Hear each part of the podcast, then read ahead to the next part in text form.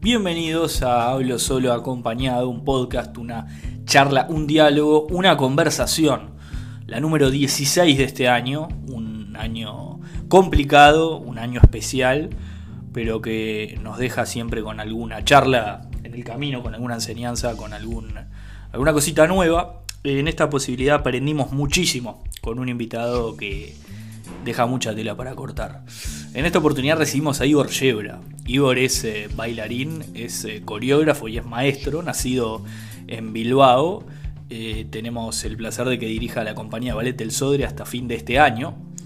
Igor tuvo la gentileza de charlar con nosotros en una charla extensa y muy interesante. Hablamos de, del arte en sí mismo, de la relación del arte clásico con el público, de su percepción sobre las políticas culturales. La verdad, una persona muy interesante de escuchar, con un bagaje cultural impresionante. Los invito y espero puedan disfrutarlo, aunque sea un poquito de lo que pude disfrutarla yo. Vamos con la número 16 de este año, Igor Yebra, el ciudadano ilustre.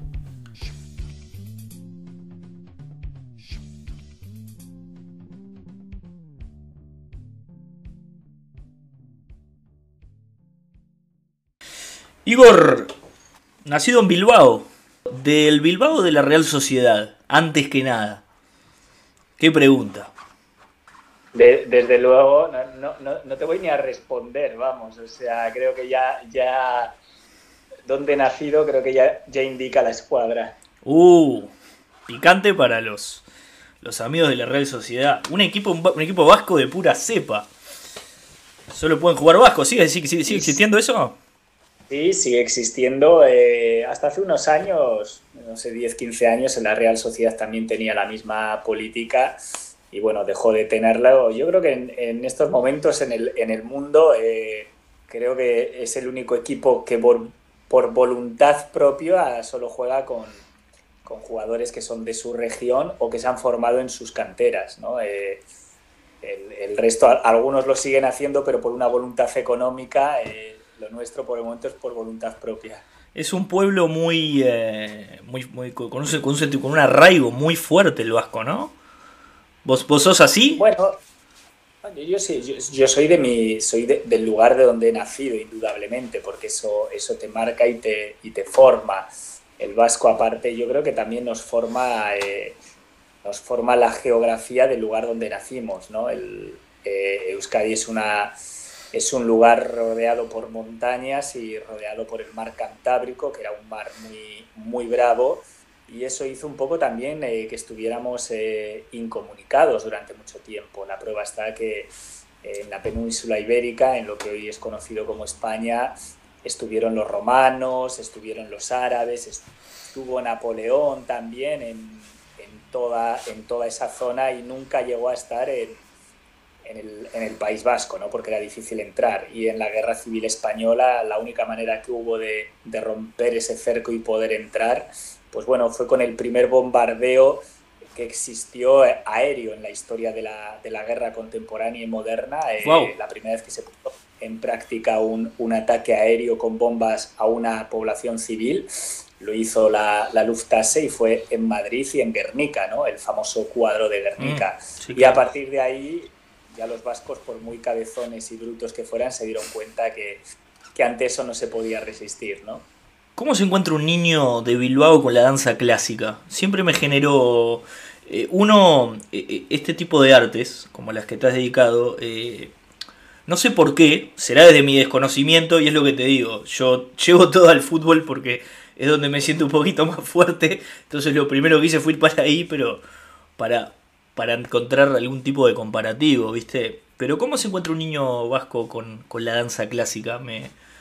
No, la, encontré porque afortunadamente tenía unos padres, eh, unos padres abiertos de mente eh, y, de, de, cultura general y, nos enseñaron, eh, pues eso, nos enseñaron la cultura, ¿no? Nos, nos enseñaron la, que la lectura era importante, escuchar música, ver espectáculos de danza, tanto mi padre como mi madre, ¿no?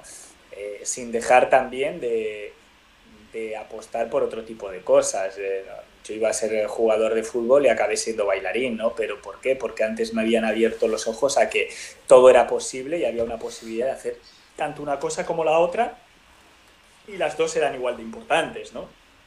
Por eso siempre digo, es primordial la, educación eh, que nos dan de pequeños, ¿no? Y a mayor amplitud de miras, mayor opciones va a tener el niño para luego desarrollarse en lo que se quiera desarrollar.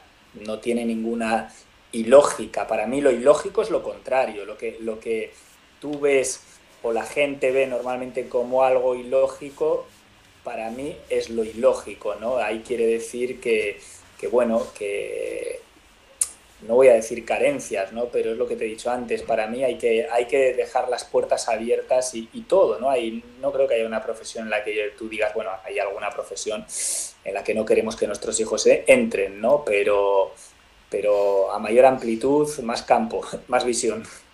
Sí, cuanto más opciones uno tenga siempre, ¿no? En, en todo, ¿no? Siempre esa, esa libertad para decidir en general, siempre es algo positivo.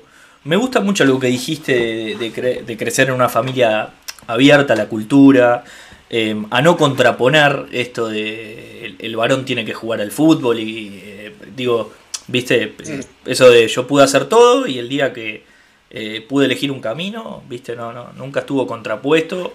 O no parece tu historia ser una historia de la, del chico que tuvo esa, esa cosa como de footloose de tengo que salir de acá para poder. Parece que creciste en un ambiente donde, por suerte... Eh, tuve, tuve que salir de ahí, tuve que salir, o sea, yo sí estuve apoyado por mi familia. Cuando digo por mi familia, digo por mi padre, mi madre. Mm. Eh, pero es un montón eso, es, un montón de verdad, Igor. No, es, es, un montón, pero eso no quita para que luego hayas tenido que pelear contra el resto de la, de la gente, ¿no? Eh, sí, sí, sí. Seguro eran desventaja pero bueno, yo tuve la gran ventaja de al menos tener el apoyo primordial y principal de, esas dos personas, ¿no? que son las, las, fundamentales, pero no deja de ser que el resto lo, mirasen como una cosa extraordinaria, ¿no? Me gusta eso que decís y sabes que tengo, acá tengo mis notas cuando hablo con gente, eh, muy moderna mi preparación. Eh, sabes que, bueno, eh, ahora está el programa Got Talent, de, digamos, el, programa casi que de talentos de acá, y llamó mucho la atención la cantidad de, niños, niñas, chicos, que como talento fueron a bailar, hicieron interpretaciones clásicas, llamó mucho la atención por, por la cantidad cuando se tenía como quizá una actividad más de nicho, de un porcentaje menor de la gente que, accede a ese tipo de, actividades. Llamó mucho la atención para bien el, el, interés de los niños en la cultura las devoluciones de los jurados, cuando muchos de estos chicos bailaban, en general, más allá de bailó bien o mal, trataban de buscar a la familia, con quien vino, si vino con, un padre, madre, tío, abuela, etc. Y trataban de dirigirse a ellos pidiéndoles siempre, viste, em, por favor apóyenlos hasta el final en, su deseo de seguir. Eh, fue mucha gente, por ejemplo, de acá de Artigas, este, viste, desde allá arriba, que eh, no tienen, acá está muy centralizado, sobre todo a, nivel clásico y demás, está muy centralizado Montevideo, que gracias a Dios tenemos lugares, pero obviamente es más difícil. ¿Qué le dirías tú a un niño que tiene dificultades, viste, para llegar a cierta academia de danza o lo que sea? ¿Qué le decís a ese niño que, tiene esa, esa, pasión, viste? Ese niño, esa niña. ¿Qué, qué le diría Igor Shebra? Bueno, eh, diría eh, lo que yo hice, ¿no? hay que seguir peleando por los, por los sueños que uno tiene y, ir a por ellos. Realmente tanto al niño no, es, tanto, es más decirle al entorno que ayuden y apoyen. Eso es lo principal, porque el niño no deja de ser un niño. Si a su alrededor no tiene un lugar correcto para desarrollarse, necesita del apoyo del entorno para ir a ese lugar, ¿no? Eh, que sea el correcto.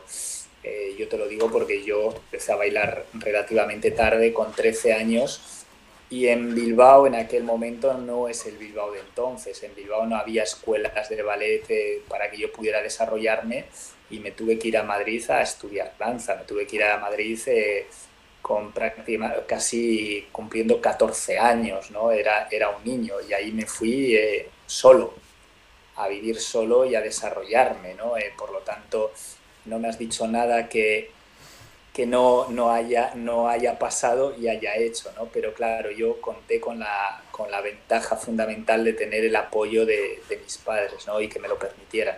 Es, es, es un salto, sacando lo, poco habitual, debe ser una decisión durísima, ¿no? Eh, tan chico, realmente ir a la, capital de España, solo, realmente, siendo, entrando a la adolescencia recién, ¿no?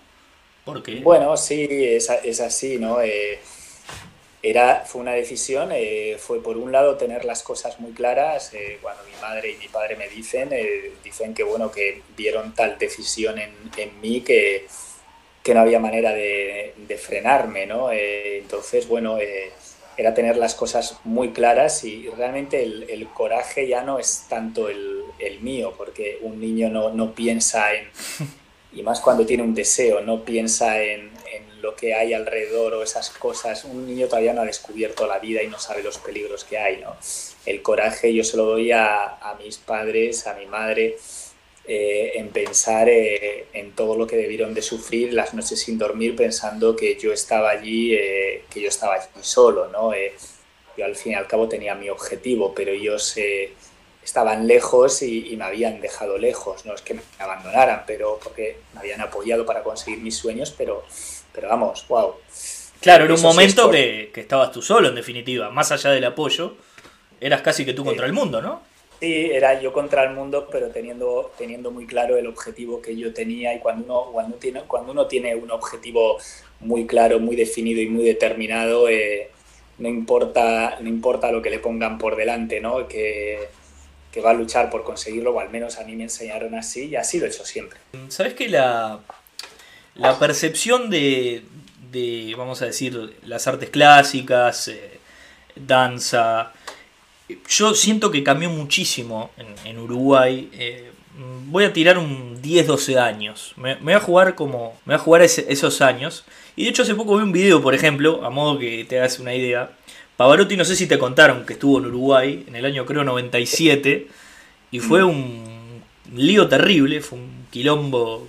o sea, un problema, vamos a decir, de sobreventa de entradas. Vino acá al Estadio Centenario este, Y en el medio, o sea, el, tipo estaba por cantar y se armaba, digamos, y empezaban a silbar, y el loco como que aguantaba, aguantaba, aguantaba, en un momento no pudo más, pidió por favor a la gente que se calle, como eh, sorprendido con la reacción del público ante, este, ese tipo de espectáculo, como mirando diciendo, muchachos, estamos en una ópera, eh, e, este no es el comportamiento digno de una ópera. Sin embargo, eh, hoy tenemos otra relación con, esa beta de la cultura. Tuvimos en el último tiempo un Sodre con, con muchos espectáculos constantemente, tuvimos un montón, o sea, nuestros teatros realmente la gente iba, precios quizá accesibles.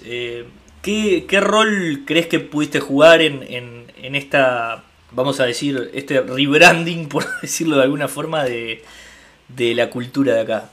Porque creo que, junto con todo un grupo han logrado que llegue a, lugares, de verdad, ¿no? Donde capaz que no, o la percepción que teníamos, eh, cambiarla. Te puse ese ejemplo de Pavarotti porque es como muy clase, eh, digamos, era él cantante del momento, viene a cantar ópera y, la gente no, no, no nos pudimos congraciar, más allá que no tenía mucho que ver con él, era realmente un choque de, de fuerza muy fuerte. Está el video, después te lo mando. Sí, bueno, eh, eh, indudablemente aquí hubo un cambio y una evolución. Eh, hubo también una, una estrategia de, de, políticas culturales, ¿no? Y cuando hablo de estrategia de políticas culturales no estoy hablando de partidos. No, para nada la gente a veces igual equivoca. Eh, da lo mismo, lo puede hacer el de derecha, el de izquierda, el de centro, el de arriba o el de abajo. Fíjate que estamos politizando ahora alguna discusión con, científicos en la pandemia, no van a partidizar un tema. Eso es un, vicio, lamentablemente, ¿no? Desgraciadamente. Eh, entonces, cuando yo digo, es así, hubo unas políticas culturales que ayudaron a que eso evolucionara y se, y, y se apoyara, ¿no? Porque, por ejemplo, sí ha venido más más gente al auditorio del Sodre, pero el que hubiera, el que hubiera unos precios eh, económicos, eso, es, eso no es una decisión eh, del ballet, es una decisión de, de, arriba, ¿no? que te dice, bueno, tienes que, hay que hacer la accesibilidad a la gente, ¿no? Eh, por lo tanto, bueno, se sumaron un combo de, de muchas cosas y eso ha hecho, pues bueno, el que se haya haya habido una expansión y un boom, que el Ballet Nacional del Sodre esté donde esté en estos momentos y tenga ese conocimiento a pie de calle, ¿no? Mm. Que no quiere decir que, que, todo el mundo lo haya visto, pero sí la gente sabe lo que es y, lo que transmite, ¿no? Eh, bueno, ahora el siguiente paso es que, vaya el mayor número de gente posible a ver, Vos sabés que, por ejemplo, eh, una pregunta que me interesa a mí para ver cómo perciben desde el otro lado del mostrador eh, el, espectáculo y, su arte. un amigo estuvo en Praga, en República Checa, hace un tiempo, y me contaba que en, uno de los teatros más importantes del centro de la ciudad había espectáculos, por ejemplo, todos los viernes, pero los sábados había, por ejemplo, una filarmónica eh, que tocaba con una entrada, por ejemplo, a mitad de precio eh, y sin etiqueta, era informal, era de jean, de remera y la gente podía concurrir, digamos, sin ningún código de vestimenta, como mucho más eh, bajada la, ese ritualismo que quizá tiene ir al teatro a ver danza, a ver este, ópera, a ver, ¿viste? Y a ver una filarmónica justamente. Y siempre me pregunté, desde el lado del artista propiamente, ¿crees que romper con esos formalismos es romper con, quizá con la esencia? ¿Sienten ustedes que, por ejemplo, algo así se podría hacer acá? Eh, decir, sacarle esa etiqueta o ese rótulo para romper con, ese núcleo que mucha gente asocia a, las artes eh, más clásicas con eh, una cosa más estructurada, más acartonada bueno, yo creo, yo creo que cuando vas, eh, cuando uno va al auditorio, al Auditorio Nacional del Sodre a ver los espectáculos, yo no he visto una, una etiqueta. Eh, yo vengo además de, de, la cultura europea, donde, donde sí hay mucha más etiqueta, donde sí hay etiqueta en los teatros, en los grandes teatros de ópera, hay una etiqueta que poco a poco se ha ido, se ha ido rompiendo, también es cierto. Ella, la gente para ir a un teatro ya no se viste como, como se vestía antiguamente. Tú ves ahora en cualquier teatro de ópera del mundo eh, hombres con pantalones de jeans y, no pasa y sin chaqueta y no, no pasa nada y nadie mira de una manera extraña, ¿no? Y en el auditorio te puedo asegurar, casi en la vestimenta eh, de la mayor parte de la gente es, informal, ¿no? Yo creo que es una cosa que está cambiando y evolucionando. Sí es cierto que en, en la mentalidad todavía de la gente que no tiene la asiduidad de ir al, al, teatro, sigue esa imagen de, de, que, de que es una cosa de es una cosa de una cierta élite, ¿no? Pero eso, eso no es la realidad, ¿no? Eh, queda en la imagen, al igual que, bueno, pues, pues que pensamos eh, que quien se dedica a bailar tiene ciertas, eh, eh, ciertas cosas y, está con sexualidad, esos son estereotipos contra los que hay que luchar, pero que, no son así tan reales como la gente se, se piensa. Ya hemos pasado las épocas. Es una lucha, digamos, de ustedes, tratar de romper, porque viste que se dice hasta hoy, uno ve a alguien de traje, todo, y dicen, vas, a la, vas a la ópera, ¿a dónde vas? No es una lucha solo de nosotros, es una lucha de la sociedad en general, es una lucha hasta de la misma persona que está del otro lado, ¿no? Si yo puedo decir lo que sea, pero si tú no eres receptivo a escucharme, por mucho que yo luche, o sea, el tema está que todos tenemos que tener una mentalidad, una mentalidad abierta, ¿no? Eh, por supuesto. abierta a escuchar y abierta a experimentar, ¿no? Eh, por eso digo, es una, es una cuestión de la sociedad general, no solamente del, sector de transmitir un mensaje que lleva mucho tiempo transmitiendo. Claro, es un ejercicio colectivo, sin duda. Digo, tiene que haber alguien dispuesto a escuchar, como, como bien decís, si no, no hay mayor sentido. Igor, eh, ¿en cuántos países, si es que tenés la estadística, eh, pudiste bailar o trabajar? No, la verdad es que no he hecho, no, he hecho la cuenta, no he hecho la cuenta por países. Una vez rehaciendo mi biografía eh, sí me hicieron la cuenta por continentes y he estado en, los cinco continentes. ¿no? Ah. Eh, eh, no quiere decir que los haya recorrido enteros, pero que sí, lo, que sí los he pisado de alguna manera o de otra. ¿no? entonces, bueno, digamos que he tenido una, una, carrera amplia, pero la cuenta no la he hecho porque tampoco es que vaya pensando en ir poniendo picas o algo así, pero he estado, he estado en muchos países y en muchas ciudades, afortunadamente. ¿no? Tenés eso todavía, se ve que ibas a ser jugador de fútbol, eh, te salió eso del futbolista de no importa las estadísticas individuales, lo que importa es que gane el equipo. te quedó. No, no, te quedó ese discurso. Che, y coreógrafo, La pregunta que haría yo desde el total desconocimiento eh, es que es más difícil.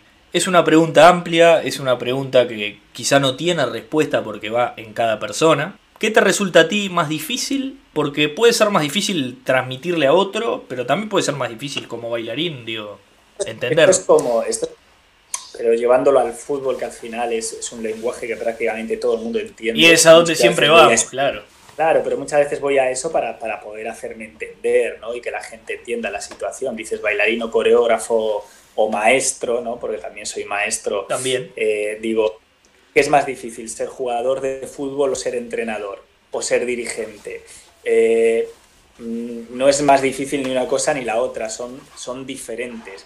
Pueden ser compatibles, porque pueden ser compatibles, pero son diferentes. Eh, todo depende de la aptitud de la persona.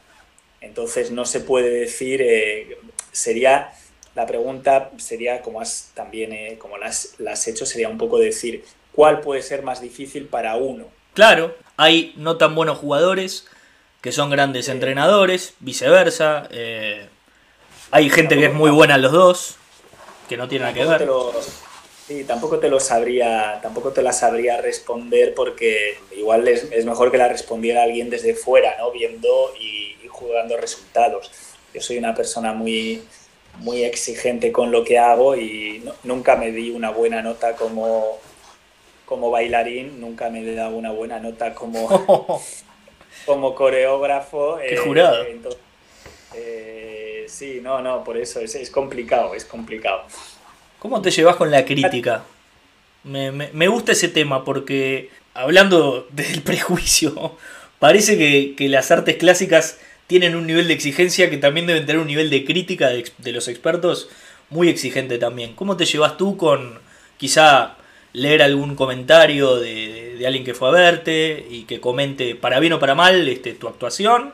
Me, llevo como se puede llevar todo el mundo, ni creo que se debería llevar todo el mundo, ni, ni bien ni mal. Hay momentos que te puedes sentar muy bien y otros que se puede, que se puede sentar muy mal, ¿no? Tampoco hay que, hay que obsesionarse con ese tipo de cosas, porque al fin y al cabo el mundo eh, es el mundo del arte, es el mundo de la perfección, de la percepción y la sensibilidad, ¿no? Entonces, eh, eh, yo siempre pongo ejemplos de, de pintura, eh, todo el mundo conoce Picasso, ¿no? Eh, bueno, para mí Picasso no fue, a mí no me ha llegado Picasso tanto como me han llegado otros pintores. Claro. ¿no? Eh, Picasso está considerado uno de los mejores del mundo, ¿no? ¿Y qué quiere decir? Que si yo le hago una crítica y digo a mí esto por esto y por esto no me gusta, Picasso deja de ser Picasso, no. A ver, entonces quien haga una, una crítica de un espectáculo artístico es complejo, porque esto no es como un partido de fútbol que quien ha ganado 1-0, 2-0, no aquí entran a juzgarse muchas más cosas, ¿no? Por lo tanto, a mí siempre y cuando la crítica sea constructiva, eh, me parece bien y hay que escucharla, sea buena o mala. Si es una crítica destructiva, que a mí, muchas veces hay ese tipo de críticas destructivas, entonces mmm, no me interesa. Es una virtud igual decir no me interesa, sobre todo en esta... Eh en este mundo de, de, de la red social, de, de una suerte de, eh, porque viste que se dice mucho, se, se, utiliza la frase destilar odio en las redes sociales, eh, respecto a cualquiera. Creo que es tan poco destilar. El odio eh, va como por, por chorretes enormes. Es una virtud para ti, de verdad. No, a ver, yo las redes sociales las uso para lo que hay que utilizarlas eh, muy puntualmente. ¿no? no me voy a vivir ni me voy a desvivir por cuántos likes tengo o me han dejado de poner un like o me han puesto o me han quitado un comentario, ¿no? porque, porque sería, sería un poco surrealista y porque vivir así no me interesa ni me parece interesante, ¿sabes? Es que por es, lo tanto, es horrible. Lo aplico a todo, a todo lo demás, ¿no? Bien. Igor, tengo un dato precioso acá que me, me encanta, me parece muy lindo. Eh, sos el primer extranjero que interpreta en Moscú. ¿Cómo es Rusia? Eh, ¿Cómo es Rusia como con su relación con el arte? Porque el ballet ruso eh, siempre parece ser como el centro y, y pudiste bailar allá. Me genera una intriga increíble. ¿Cómo es ese mundo de, exigencia? ¿Cómo, ¿Cómo, es Rusia a, a los efectos de, de la danza?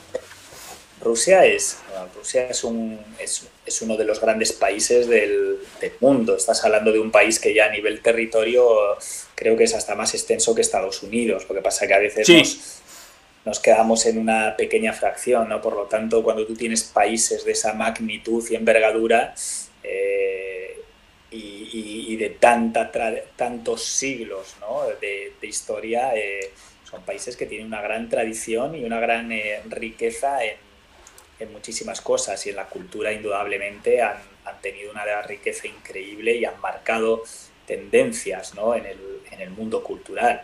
Eh, por lo tanto, bueno, en el mundo de la danza especialmente. Ellos son los más asimilados al ballet clásico, aunque ellos no fueron los creadores del ballet clásico, pero luego tuvieron la inteligencia de, de contratar a, a los maestros franceses, italianos, que eran los creadores, eh, a los mejores, y reinventarlo a su manera, ¿no? Por lo tanto, pues ahí te puedes imaginar eh, el conocimiento que tienen y, la gran riqueza, ¿no? Por lo tanto, bueno, para mí como extranjero el poder interpretar uno de sus roles fetiches en su propia tierra, que primero que me lo permitieran, ¿no? Y luego, pues bueno, que, que saliera bien, digamos que es un, es un logro importante, ¿no? Ser extranjero en Rusia debe ser muy difícil de por sí, por, por lo cerrado, hasta hace no mucho, era un mundo que estaba cerrado, que nos abrimos, nos unimos hace muy poco, ¿viste? Y me imagino lo. Ya, ya de por sí es muy difícil.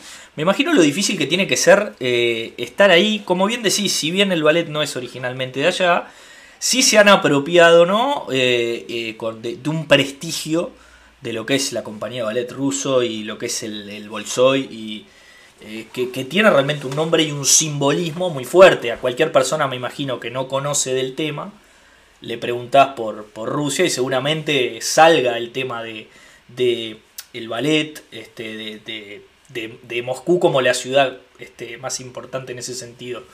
Eh, ¿cómo, ¿Cómo te trataron los rusos? ¿Cómo son ellos? Te- no sé cómo en el trato me generó una curiosidad increíble. Más siendo el extranjero que va a ser este, la, la estrella ¿no? de, de su, de su obra. El, el- ruso es el ruso es un, es un pueblo de un corazón muy grande, muy abierto y muy generoso. Si consigues entrar dentro dentro de dentro de, de su, de su alma o de su manera de ser, eh, ellos te van te van a tratar increíblemente bien y te lo van a dar y te lo van a dar todo, ¿no? Eh, no deja de ser luego también un pueblo, pues bueno, también muy muy, voy a decir agresivo, pero muy sentimental y muy batallador, pero también por el clima que les rodea, ¿no? Eh, Hmm. porque se han, forjado, se han forjado así en la historia. eh, dices, ¿por qué bebe tanto? Pues beben tanto porque hace un frío que te pela y, y es una manera de combatir el frío, ¿no? No Eh, queda otra. todo, todo tiene su lógica, igual que, igual que en Cuba dices, ¿por qué el cubano eh, esa pobreza la aguanta mejor, eh, por ejemplo, que el ruso que, que mata por, por salir adelante? Pues porque, porque en Cuba, con el clima que tienes, eh, igual no tener con qué vestirte no tiene tanta importancia. En Rusia, amigo, como no tengas que echarte encima durante ocho meses al año, te vas a morir congelado, ¿no? Y eso hace que, eso hace que tu manera de ser durante los siglos y tu genética te haya, te haya convertido en, en una persona mucho más dura de carácter, ¿no? Claro. Eh, es historia, sin más. Pero si consigues entrar y Yo tengo grandes amigos y, gente de, de corazón y que cuando te sientas a su mesa eh, no tienen, no tienen, si no tienen nada no importa porque te van a agasajar con, con todo lo que no tienen, o sea, lo van a buscar de cualquier lugar para, para agasajarte, ¿no? Por ejemplo, pues eso es lo que te muestra la generosidad que tienen. Se me ocurre que como vasco, eh, quizá con el ruso tienen algo, ¿no? De, de eso de recio. Capaz que le pudiste entrar por ahí, capaz. No parece ser tan el estereotipo vasco, pero puede ser que algo les encontraste. Yo soy de origen vasco también, ¿eh? Así que vamos Puede- arriba. puede- Pero Puede, puede ser, puede ser, eh, no se sabe, pero puede ser efectivamente, ¿por qué no? porque no, no vamos a negar nada. Eh, te, te traigo para atrás ahora un poquito. ¿Cómo llega Igor Yebra a Uruguay? Si yo de repente viera tu foto y dijera, ¿cómo llega a Uruguay? No, bueno, eh, fue una propuesta, yo lo conocía, yo lo conocía ya, conocía a Julio desde hacía mucho tiempo y, y como te he dicho al inicio, fue una propuesta eh, de unas políticas culturales que me interesaban y me parecían atrayentes, ¿por qué no? Y apoyar todo lo que es mi, mi profesión y, la cultura eh, siempre me ha gustado. Y si encima es a través de un reto como era la dirección de una compañía, algo que nunca había hecho,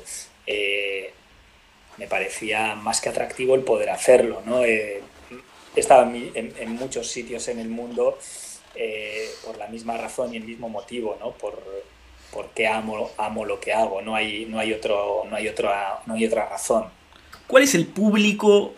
Quizá es raro, ¿no? Porque la, la dinámica en, en, tu arte es muy diferente a, por ejemplo, eh, yo tengo una banda de rock y voy por Europa, voy por África, voy por todo el mundo. Y en la medida que voy cantando, hay un vínculo que puedo decir, este público es más difícil, no me, porque la, la devolución de la gente eh, y esa relación con el emisor es, instantánea. ¿Qué público, si es que se puede, eh, lo capaz que no se, no se puede medir eso? ¿No, se puede medir? no puedes, no puedes medir, eh, no puedes medir los públicos ni lo puedes medir por el aplauso, ¿no? Porque simplemente por ponerte España, que es un país, es una región, vuelvo a lo mismo, la climatología influye también en cómo es el público. Si tú te vas a Andalucía, la gente es muy efusiva, es sí, muy claro y de dar palmadas y ese tipo de cosas y tú te vas al norte y la gente no es así. No quiere decir que le hayas llegado más al que te ha dado más aplausos y más palmadas y más sonrisas que al que te ha aplaudido de una manera más, más seria o más severa. ¿no? Eh, no lo puedes juzgar porque vuelvo a lo mismo, es, es, una sociedad y es todo un entorno. No, y cada persona es un mundo y, tenemos formas muy diferentes todos de expresar las emociones. Pasa, por ejemplo, viste con los casos... Eh, de crímenes de, notoria, ahora que están muy de moda las series sobre crímenes que no se resolvieron y demás, que, che, el esposo no lloró mucho de la persona que falleció, mirá al hermano, che, se rió en el funeral, fue él, ¿no? Y cada cual tiene una forma, pero me gusta mucho este tema de la danza, por eso mismo, porque ¿cómo pueden ustedes, que, que le dieron toda la gente, es muy difícil, siempre le puede llegar a, dejar una incógnita, porque casi que es hasta protocolar el aplauso dentro del teatro, y, tiene que haber una, vamos a decir, una intuición, casi con un sexto sentido, eh, de ustedes bailarines o de, ti coreógrafo, para decir o para sentir, le llegué, no le llegué, eh, o me imagino que con, con el tiempo y la experiencia quizá pudiste adquirir la posibilidad de decir, bueno, acá gustó más, acá gustó menos. A ver, eh, nunca, nunca, nunca me subí a un escenario pensando en, cuál va a ser, eh, digo, no en cuál va a ser, sino con el objetivo de llego o no llego, me, he subido a un escenario y hago mi trabajo porque quiero hacerlo. Y, ya está, o sea, no por la búsqueda del aplauso ni ese tipo de cosas, ¿no? Eh, hay gente que sí lo hace y que va, te va a medir el aplauso, te va a medir la, la, reacción de una manera determinada. Lógicamente todos queremos que haya una buena reacción y lo más positiva posible, pero, pero creo que si te estás poniendo eso como objetivo y como búsqueda es, una equivocación. ¿no? Eh, como objetivo, como búsqueda es el, crear una, una obra, ¿no? el, el crear, el mover a la gente a que tenga sensaciones y, pensamientos después de realizarlo. Y lógicamente eh, baja el telón, cae el telón y tú no sabes lo que el público eh, se lleva a sus casas, ¿sabes? Entonces ni lo mides ni vas a hacer una encuesta. Entonces por eso te digo, es muy subjetivo todo esto. Hay que poner una cartita de sugerencias como los hoteles a la salida del teatro y las leen después en el camarín. para tener en cuenta. No, pero me gusta mucho lo que planteas porque el artista y el aplauso es una relación para, libros infinitas. Y me, gustó tu comentario decir, ¿sabes quién decía eso? Stanley Kubrick. Hace poco leí algo de él, no, no es cualquiera, ¿no? En lo suyo. No, para nada. Y le preguntaban sobre cómo se definía y cómo preparaba las películas que hacía y si pensaba en tal toma la gente va a decir esto, lo otro. Y lo que él decía alguna vez es, yo quiero que la película me guste a mí. Si me gusta a mí, lo van a disfrutar. Yo estoy totalmente de acuerdo. Yo no sé si, si, si, me gusta a mí, la van a disfrutar los otros. A mí, si me gusta a mí, eh, eh, estoy haciendo lo que a mí me gusta, porque amo lo que me gusta, punto. eh, si estás pensando en, en, la reacción de los otros, creo que es una manera equivocada, ¿no? Pero bueno, ahí ya te digo, cada, cada hombre, cada persona es, es un mundo y, y hay que tratarlo aparte e individualmente. Igor, muchísimas gracias por todo, de verdad. Encantado, no, no, de verdad, de verdad, placer, de verdad. ¿eh?